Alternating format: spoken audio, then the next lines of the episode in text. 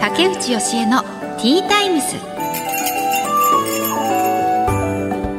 始まりました。竹内義恵のティータイムズ毎回大手企業からベンチャー企業まで経営者の方企業を代表する方をゲストにお招きして仕事へのこだわり時代を生き抜くヒントなどお話を伺います。パーソナリティは私竹内教えが務めさせていただきます。さて今回のゲストお一人目は越後天然ガス株式会社代表取締役社長小出薫さん。ガスって身近にありますけれども正直どうやって供給されてるんだろうとかあんまり知らないことが多いのでそんな基本的なことも伺いたいなというふうに思います。そしてお二人目は株式会社グランドバリュー代表取締役古橋良樹さん。ちらは人材派遣の会社だということですね。この後たっぷりお話を伺います。最後までどうぞよろしくお願いします。竹内義恵のティータイムス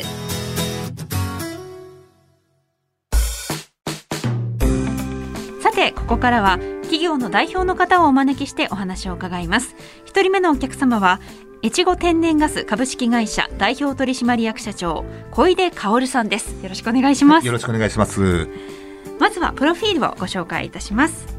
小出薫さんは1974年生まれ新潟県のご出身。1998年京葉ガスに就職。経理企画営業を経て2008年越後天然ガスに転職。供給部専務取締役などを経て2012年代表取締役社長に就任。現在は越後プロパン株式会社の代表取締役社長も務めていらっしゃいます。はいということで今日は新潟からい。らっしゃったんですね、あ今日じゃないです昨日ですね。昨日いらっしゃって、大雪になるとあったんで前乗りして。前乗りして、はい。やってきましたね今日はあのちょっと東京が、ね。まあ、ちょっと大変な一日になっているんですけれども、うん。昨日いらっしゃった。そうですね。昨日はい。でも新潟の方からしたらねはい。何を騒いでるんだっていう感じしますか？何を騒いでるんだっていうツイートをいっぱい見ましたね。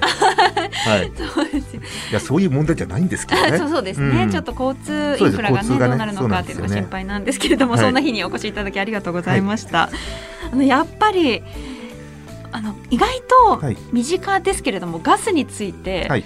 分かってないところが多いなっていうふうにはい。今回思いまして、はい。リスナーの方もそういう方多いんじゃないかなと思うので、そうですね。ちょっとそういうことも教えていただけたらなと思いまして、あはいあのままずはですね越後天然ガス株式会社っていうのは、新潟県で天然ガスの供給をしている会社でいらっしゃる。そうですね。新潟県の新潟市秋葉区というところと、新潟市江南区と、あと五泉市というところに、えっ、と、都市ガスを供給している会社ですね。あ都市ガス。ちなみにプロパンガスはい。はどうですか、プロパンガスははですね、越後プロパンという、はい。まあ、私そこ社長やってるんですけども、そこで、えっ、と、プロパンガスを供給してあます、ね。あじゃあそうかそれぞれ違うんですね。違いますね。あへの、ー。都市ガスとプロパンガスって違うんで、そうですよね、はい。なんかそれはねあのやっぱ私が今住んでるところは、はい。プロパンガスあはい。なんですね、はい。であのマンションの外に、はい。ボンベが。大きな、うん。そうタンク、ボンベがあって、うんうん。あここのそういうタンクがあるところはいはい。はプロパンガスなんだっていうのはなんかはい勉強したんですね、自分なりに。で都市ガスっていうのは、はい。もう、ガス管が、はい。あの地面のこの埋められてっていう感感じで、うんうんで、ボンベがないんですね。そうなんですね。はい。えそれってでもはい。ガス会社ってたくさんあるじゃないですか、その中でどうやって振り分けてるんですか？えーとですね、まず基本的にはプロパンガスというのが、プロパンは今 LP ガスとも言うんですけども、はいはい。LP ガスは、まあ、ちょっとガスの性質が違って、圧力かけると水になるんですね。液体になるんですよ。あ天然あのライター、ライターと同じなんですね。ああれ中がガスなんでですよ。あれはいはい圧力かけて液体にしてるんですね。あそうですね、はい液体です、あんな風に簡単に液化できるんで、わざわざガス管に通す必要ないんですねあ。で、ボンベで持っていくって感じですね。で、土地ガスの方は、はい液体にするためには、マイナス170とか、それぐらいやんないとうん液体にならないんで、だったらば、もう気体のままガス管で運んじゃった方がいいだろうっていう、そういう考え方ですね。そうその違いですね。違いがあるんですね、じゃあそもそもちょっと違うんですね。違いますね。はい。まあ結局私たちが使うのはこう料理とかで、はいですね。どっちも同じものになるから、はい。あれですけど、カロリーが違うんですよね。そうなんですね。はい。都市ガスが半分以下なんでカロリーが、うん、なるほど。その代わりプロパンの方は空気より重いとか、はいは都市ガスは空気より軽いだとか、あうーん、いろんなところは違いがあるんですけどもまあ用途は一緒ですね。で例えばあの、はい。まその越後天然ガスははい。都市ガスを供給してるっていうことですけれども、その都市ガスって下下にこうはい。管があって、でそれが各、うん。まあ、世帯にはい。供給されるっていうことですがガス会社ってたくさんあるじゃないですか、それこそ、まあ、東京だと東京ガスとはか有名ですけれども、あのどうやって皆さんそのガス会社によってうんうんこう振り分けてなんか管が違うのかなとか思ったり。あえっ、とですねえー、とプロパンガスは、えー、と結構前から、まあ、自由化という感じになったんですけども、都市ガスは5年ぐらい前かな？最近ですにね割。自由化という形になりまして、はいえーとまあ、どこでも選べるようになったんですけどもそれまでは地域独占っていうのがありましてやっぱりインフラなんであの昔ですね国の方が都市ガス会社潰しちゃダメだということでうん。地域独占認めてたんですよ。うん。でそこのところでその会社がその地域のところでガス管を埋めてっていう感じでやってたんでその名残ですよね。今自由化になってうん。選べるんですけども、はいはいはい。あえじゃあ、はい。新潟ではもう越後天然ガスってすごく長いじゃないですか。はいじゃあ昔はそこ独占してたんですか？その新潟の。新潟市秋葉区と江南区と五泉市というところは地域独占ってなったんあったんですけどもそれ以外の地域の人も買おうと思えばちょっと今法律上今なかなか買えないんですけども、はい。うん、なぜかというと今はその電気もそうなんですけども、この地域攻めますっていうふうに国に申請しないと攻められないんですね。あそうなんですね。で今はそれはうちには来てないんで、はいうちもやってないんで、うん、まあまあ選べないんですけども申請しないといけないですね。申請しないと。といけないんでまあ喧嘩を売らなきゃいけないですね。ああ、はいなるほど。はい、えー、そうなんですね。ねじゃあ、だはいそうかその地域地域で、はいこう強いガス会社っていうのがあるんですね。強いありますね。はい、ただ闇雲にじゃあ宣戦布告しますってことはあんまりガスはないかなって感じですね。なぜかというとその有事の災害とかあった時に、はい。やっぱりその会社だけだとなかなか難しい時に、うんいろんなところが助けに来たりとかして協力体制に結ぶんで、はい。うん、やっぱり敵は作りたくないですよねっていうのがあってなんかそこら辺はありますね。ああじゃあたとえ自由化してるとはいえとはいえって感じですね。そこまではいあの自分が好きな、もうそれこそ東京に住んでて、はい。あの越後天然ガスうん。のガスが欲しいとか、そんなことはできないってことです、もう東京ガスさんに喧嘩売らなきゃいけないんで。それは簡単にもうプチって潰されちゃうんで やりませんけど。はい、そうなんだ。えーであのちょっとあのプロフィールをはい。拝見させていただいていると、京葉ガスにはい、就職はい、されてから今この越後天然ガスにですね。転職されてますけれども、はいなぜガス会社を希望されたんですか、あ、えっ、と祖父がガス会社の社長だったというところで、うん。もう周りからそういうふうなお前後継ぎだろみたいな感じの空気が直接言われてないんですけども、はい。ビンビンあったんで、うん。で私は正直言って大学もこっちの方なんですけども東京の方なんですけども、はい、逃げ出したんですね。あ。はい。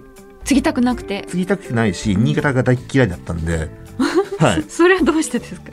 あのですねこれ今新潟に帰ってきたら良さは分かったんですけども、はいうんうん。この頃は新潟の悪いとこしか見えなくて要はそのまあいい意味だと謙虚、うん悪い意味だと意見言わないみたいなところとかあとは何でしょうねやっぱり田舎特有のなんか噂話とかが出たりとか、あー。はい、いろんなのがありまして、はいはい。なんじゃこの人たちはって思って、うんそれで逃げ逃げたんですね。はい。逃げてこっちの大学来てでそのままこっちで就職するんですけども全然違う業種に行くと多分感動されるなと思ったんで それで慶陽ガスに行ったって感じですね。そういう理由だったんですね。あ確かにその越後天然ガスって創業1932年昭和はい7年なんで、はい。本当に歴史のある会社をおじい様はい。がやってらっしゃって、はい。そりゃプレッシャーありますよねついてくれて。まあプレッシャーというか単純に新潟に住みたくなかったっていうだけの話なんで、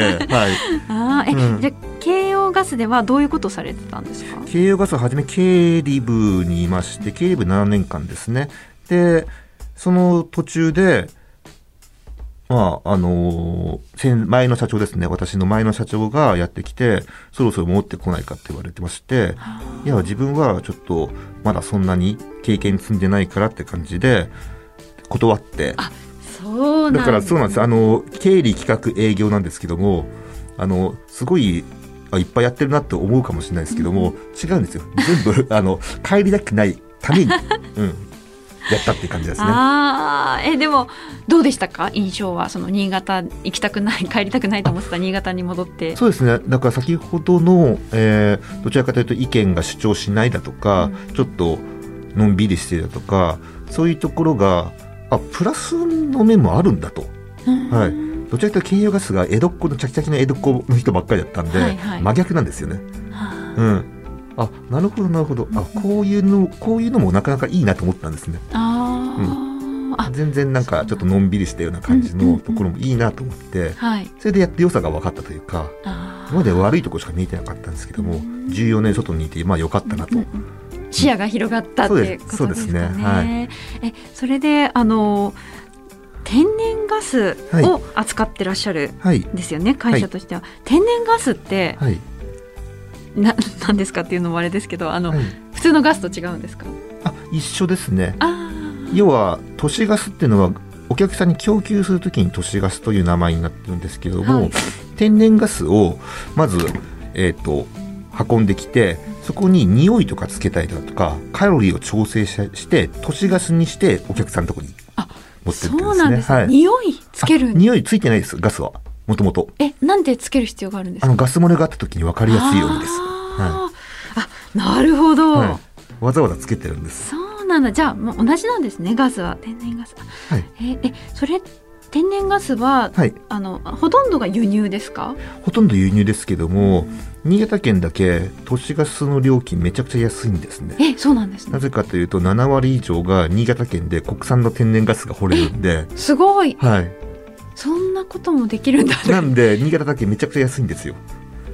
私本当にガス料金が高いことが悩みで、うん、高いですね。本当いやもう最悪本当にかかる時とか2万円近くかかったりして、まあ、1万円超えは必ずかかるんですけど、どうしてこんなにかかるんだろうって思ってたんですよね。まずは、えっと、新潟県都市ガスがめちゃくちゃ安いのは、先ほど言ったように、あの、県内で国産天然ガスが引けて、それパイプラインでもうピーって運んでるだけなんですね。うん。だから輸送費がいらないんですよ。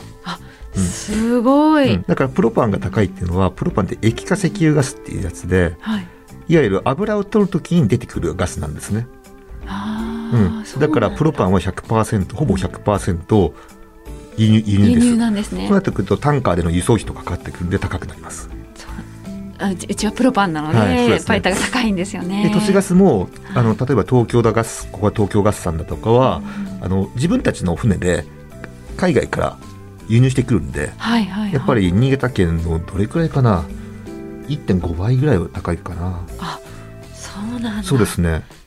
ちなみに、はい。あの私今す先ほどしうん。あのお話ししたようにとにかくガス料金を下げたいっていうのはい。がありまして、はい。がガス料金を下げる方法って何かいい方法あったりするんですか？ガス料金を下げる方法は今自由化になってるんで特にプロパンもは結構前から自由化になってるんで、あといろんなとこと料金を比較するっていうのが重要ですね。そっか。はい。各会社によって料金表が違うんではい。もしかしたらいっぱい使う人はちょっと安くしますよみたいな会社もあるかもしれないんで、うん。そこら辺をちょっとねいろいろ調べてちゃんみるととそういうのした方がいいですね、いいかもしれないですね。はい。はい。いや参考になりました。ありがとうございます。今あのそのあの越後天然ガスの株式会社はい。で、あの就任されてから、苦労した点とかはい。ありますか？いやこれドラマですよ本当に、あ。はい、大変でした。あーそうなんですね。もう帰っあの越後天然ガス最初の方は本当に言っちゃなんですけども30年前の役所みたいな感じで、あはい、もう不愛想静かで動かないって感じで、でもう自分はインフラ会社だから何もしなくても大丈夫って思ってるんですよ。うんそんなことないんですよ。あー。もうオール電化とか全然増えてましたし、あの全然そんなことないんですけどもそれでもずっとあぐらかいてて、はい。はい、そんな状況だったんでそれを変えたんですけどもそれを意識を一から変えるのって難しそうです、ね。めちゃくちゃ難しかったですね。どう考えても計算したらこのままいくと10年後潰れて出てるんですよ。それぐらいけどもそれを数字見せてもそんなの嘘だとお前が間違ってるって言うんですね。ああ、かたくなに信じなかったんですね。でどうやってじゃあで口で言っても分かんなかったんでじゃあもう行動だなと思ってひたすら実力つけまくってうん例えばですねまあ全部先ほどあの質問とか全部即答できるようにしてそれぐらいに勉強したってところとあとはそのガス会社の社長ガス会社だけじゃなくて他のとこもそうだと思うんですけども社長って結構昔ながらの社長ってあの早く来て社長室にこもってそして一番遅くまでいるみたいな、はい。それが偉いんだみたいな感じなんですけども、それ違うなと思ったんで自分どっちかというと外にいっぱい出たんですね。あ。でいろんな人と会っていろんな情報とかやって取り入れてであとはいろんな人と人脈持って、はい、その人脈もただ知ってるだけじゃなくてこちらがしっかりと手助けしてあげて、うん、でいざとなった時に助けてくれる存在。そういう人をいっぱい作ったんですね。そしたらもうねそしたら今までそのガス会社にだと社長だとずっとこもって終わりじゃないですか。けどもいろんな人が訪ねるようになったんですよ。あみんながびっくりするような「えテレビに出てる人さんって」とかそういう人もどんどん来るようになっーたんで、はいはいはいそしたらどんどん目の色が変わってきて、そうですね。わかりやすい。目の色が変わって。目の色が変わってえあれ？ってなんかちょっと社長の言ってること面白そうだねって。いうあか、うん、そんな風になりましてでどんどんどんどん変わっていきまして。でいろいろ話を聞くようになってきたっていう感じですね。うん、今後のはい。夢っていうのをあれば教えていただけますか？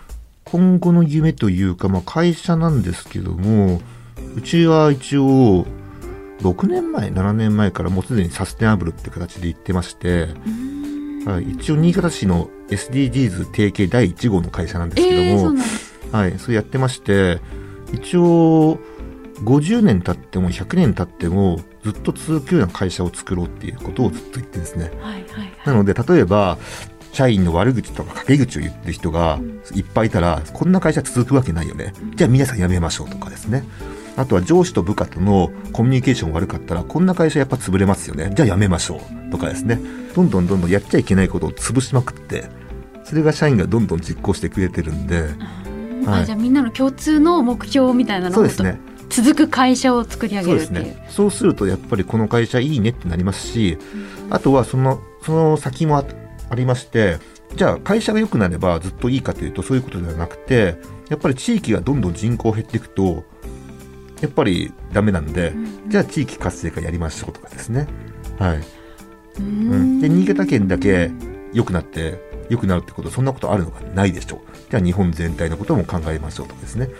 日本のエネルギー問題全部も考えましょうとかですね。やっぱり昔ってそう自分たちが良ければいいみたいな感じだったんですけども今の時代勝手に人口が減って勝手に景気が悪くなる時代なんでそれじゃうまくいかないんでどれだけいろんなところと人と会社と協力体制を結んでウィンウィンになれるかってところがポイントになってくると思いますんで、まあ、それを今どんどんどんどんやってるという感じで、うん、いろいろと貴重なお話伺いました。はい越後天然ガス株式会社代表取締役社長小出薫さんにお話を伺いました。はい今日はありがとうございはい、ましたありがとうご。ざいました。竹内義恵のティータイムス。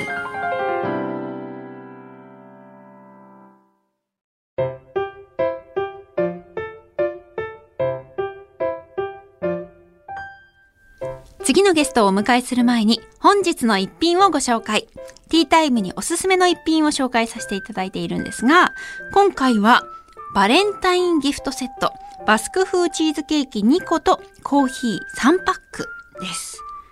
これはバルセロナで一番美味しいパエリアを提供するシーフードレストランチリンギート・エスクリバと南青山のコーヒーロースターリトルダーリンコーヒーロースターのコラボレーション商品だということです。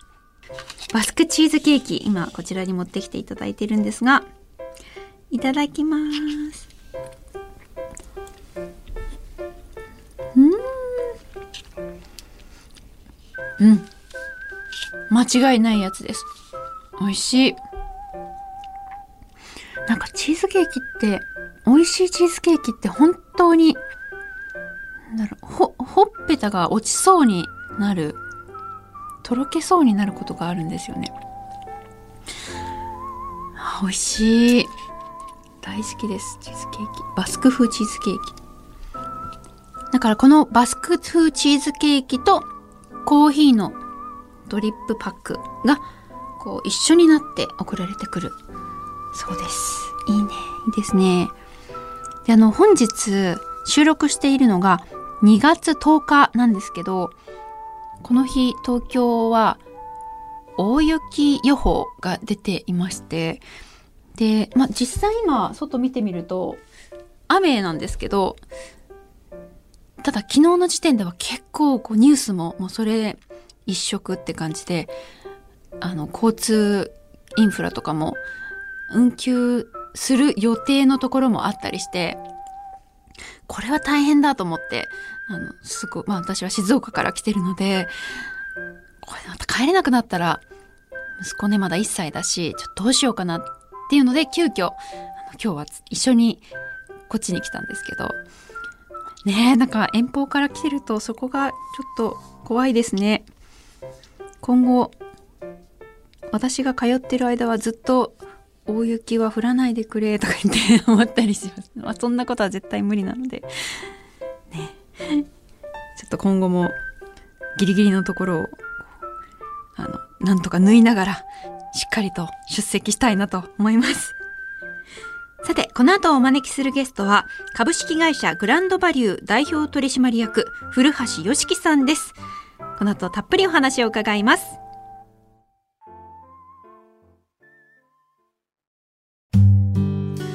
さて本日2人目のお客様は株式会社グランドバリュー代表取締役古橋よしきさんです。よろしくお願いします。まずはプロフィールをご紹介いたします。古橋よしきさんは1986年福島県のお生まれ。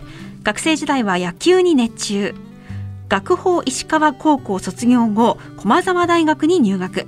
大学ではキャプテンを務められました。大手グループ会社におよそ4年勤務した後人材業界に転職。2018年株式会社グランドバリューを設立され現在は他に4社を経営されています。はいということで、はい、今日はよろしくお願いします。いやもうなんか最初入ってきた時におおっていうこの仕上がった感じ。ななんだろうね野球選手みたいだなって思いました。やってました。ねそうですよね、はい、すごいあの学法石川高校も名門ですし駒澤大学もですしそこのキャプテンってことはかなり本格的に、はい、キャプテンは本当たまたまです。私より上手な人はたくさんいましたんで本当それはたまたまだと思いますね。リーダーシップがあったってことですかね。自分ではあんまりそう思わないですけどたまたま選んでもらって、はいえー、いやでも野球はじゃあ本当にお好きだったんですね。野球は今も今見るだけですけど大好きです。もはい。なんかあの髪型が坊主っていうか、ねはい、髪を本当短くな南部刈りっていうんですかね。常に三ミリですね。常に三ミリ？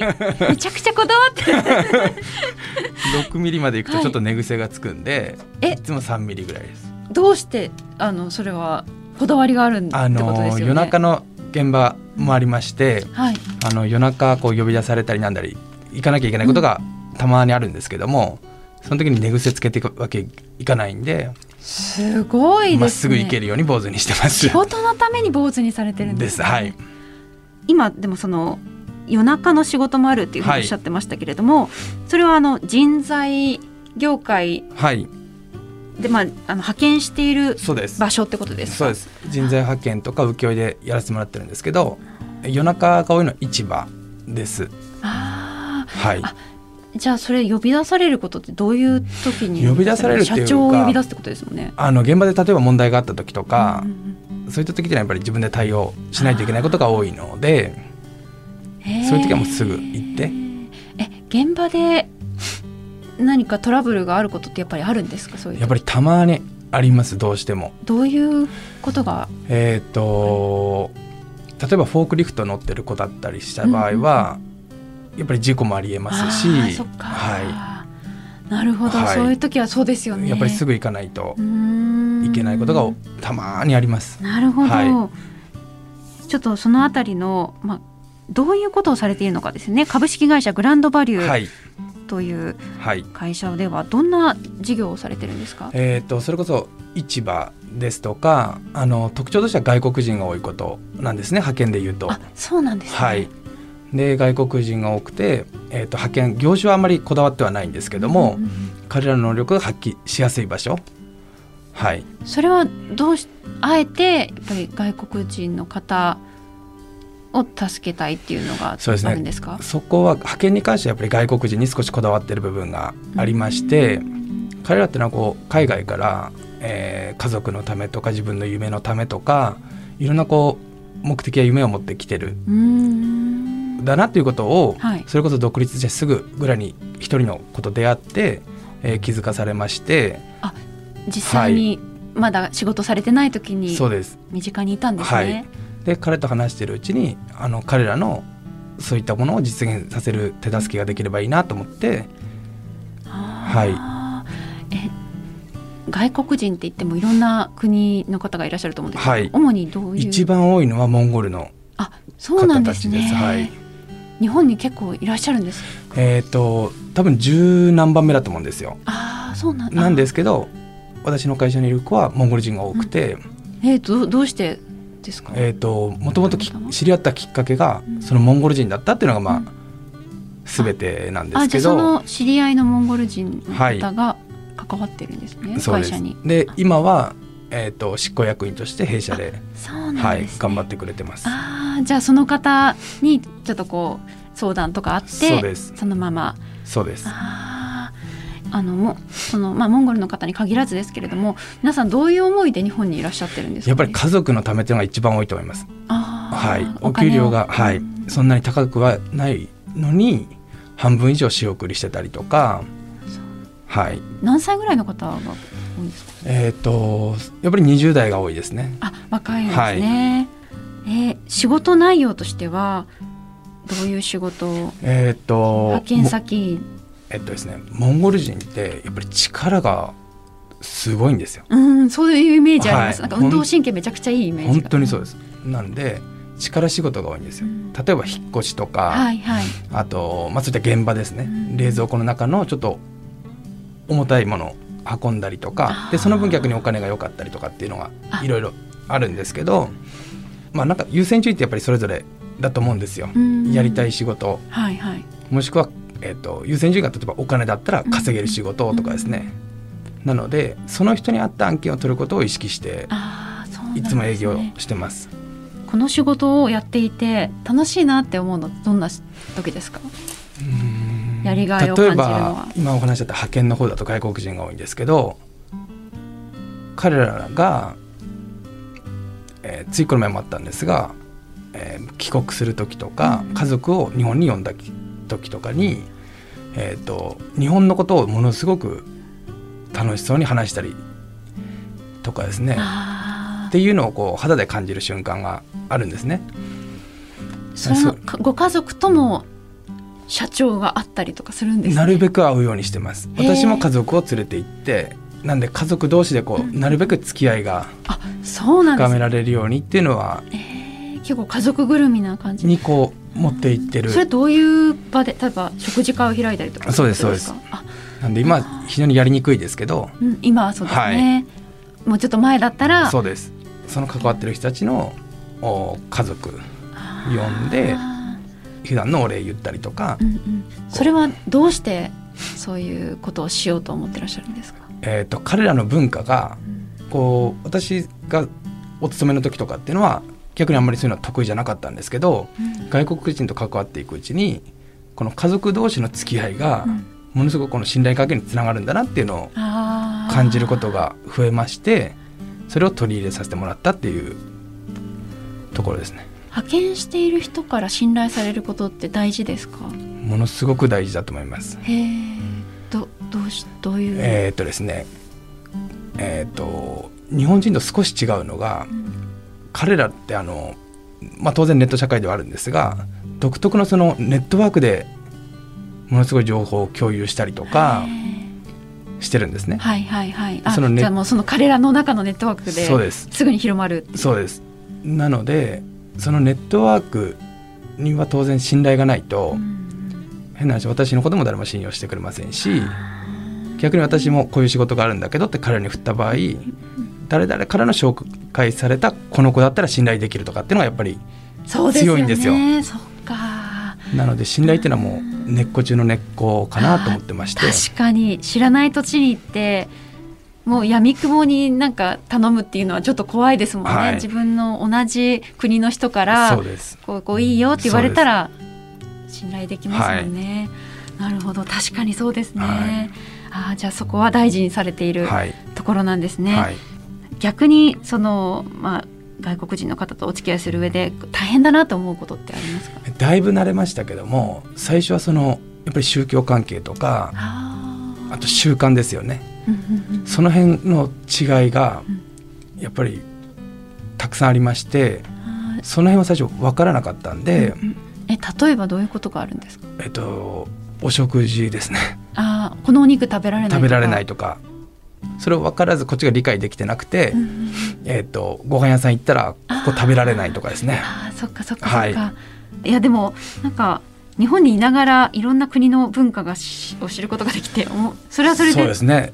興味深いですね。新鮮なところはありますね。もうでも、えっと、このあ経営あの会社を設立されてから何年だろう、えっと、今もう4年まもなく4 4年ですね。はい。あ他に4社を経営されているというのはグランドバリューというか会社の中にいろんなあの、えっと別法事人があります。とかではなくてまた別のはい。4つもやってらっしゃるんですね4で社。これはもっとまだ増やしたいって実は思ってるんですけども、はい。あのきれいにこう住み分けしていきたいっていうのが一つとあとは介護とかこれは来年以降ですけども、うん。保育園は来来年以降にちょっとやっていきたいなと。で介護業界はもう今年はもうスタートし始めてる今仕込んでる段階なんですけども。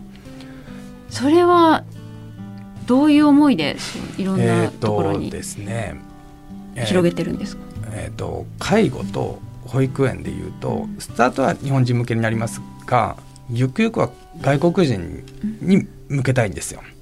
というのがの、えー子供とのか子供。はい。あグランドバリューで働いてくれてる人たちはちっちゃい子供たちがたくさんーいるんですね、子供がたくさんいる家庭が多いんですけども例えば旦那さんは働いて日本語も上手だけども、奥さんは全然日本語が喋れないとかっていうケースって多いんですよ。うはい、この場合え例えば子供がたちょっと体調悪くて相談したい時とかに奥さんが日本語が得意じゃないので、はいうまいことこう説明ができない時あるんですう。んこの時に旦那さんから話してほしいんだけども、えー旦那さんが仕事中でなかなか連絡がつながらない、はい。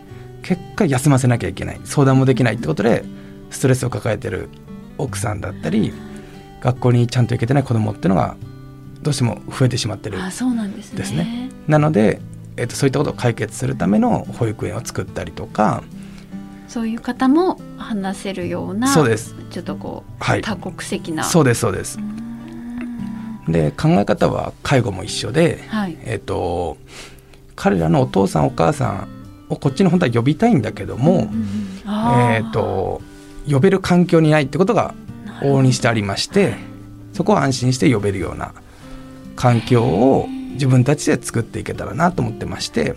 じゃあもう本当全部つながってるんですね。そうです。はい。ていうふうにやっていきたいんです。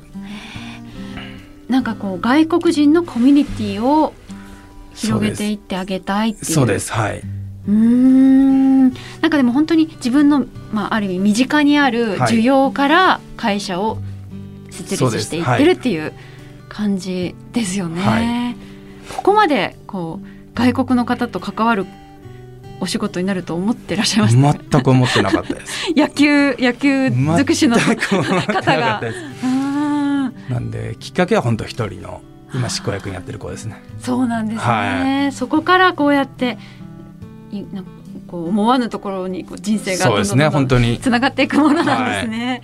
えでこれからまた挑戦してみたい夢とかってあったりするんですか？目先で言うとやっぱり今年は介護やりたいんです。で、はいはい。えっと夏場ぐらいにですねモンゴルに学校を作るんですけども、はいそれをまずこ目先でと実現させていきたいです。あモンゴルに作る。そうです。はい。あはい。ーモンゴルってなんかその朝青龍さんとかあそうもですそうです。結構お相撲さんが、はモンゴル人のお相撲さんが向こうに学校作ってたりする印象なんですけれども、はい。足りないんですか？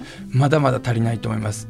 でもっと言うと日本に直接こう送り出し機関といいますか、はい。えー、と日本に来るための学校っていうのはもっともっとあっていいのかなって思うところはありまして、へえそっか、はい、いやなんかそういう意味では日本でこう暮らしやす外国の方が暮らしやすい環境を古橋さんが手助けしてるっていう、まあ少しでも力になれればなというところですね。はい。はい、はいありがとうございます。うん興味深いお話を伺いました。ということで株式会社グランドバリュー代表取締役古橋よしきさんにお話を伺いました。ありがとうございました。あそうだあと一つ、はい。あの私古橋さんと同い年多分1986年生まれなんですけれども、そうなんかそそういう方がここまでいろんな会社を経営してるのすごいな。なんか自分と同じ同じ。ある意味成り行きというか。だなと思いました。はい。ありがとうございます 頑張ります。ありありがとうございます。がとうございます。竹内義恵のティータイムス。